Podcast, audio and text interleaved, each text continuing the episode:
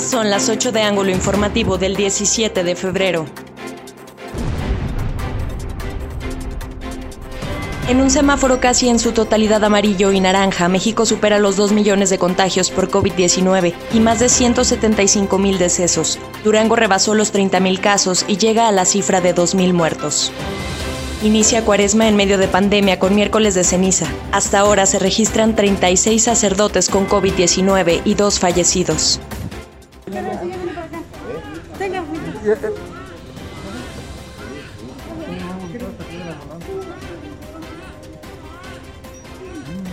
Se convierten en héroes policías y médicos de la Delegación Norte de la Dirección Municipal de Seguridad Pública. Atienden labor de parto de madre que se presentó pidiendo auxilio.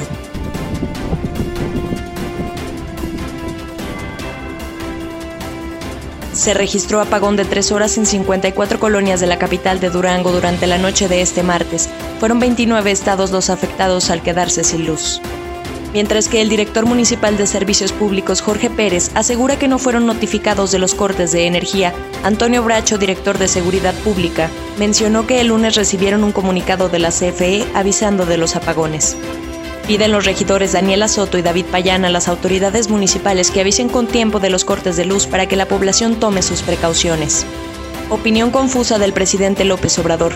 El pasado lunes informó que la causa de los apagones en el país era por la falta de gas, pero el 10 de agosto reportó que México tenía un excedente del hidrocarburo para los próximos 30 años. Entregó el INEVAP su informe anual de actividades 2020 y su cuenta pública al Congreso del Estado. Resaltan acciones para amortiguar la pandemia. Funerales Hernández presentó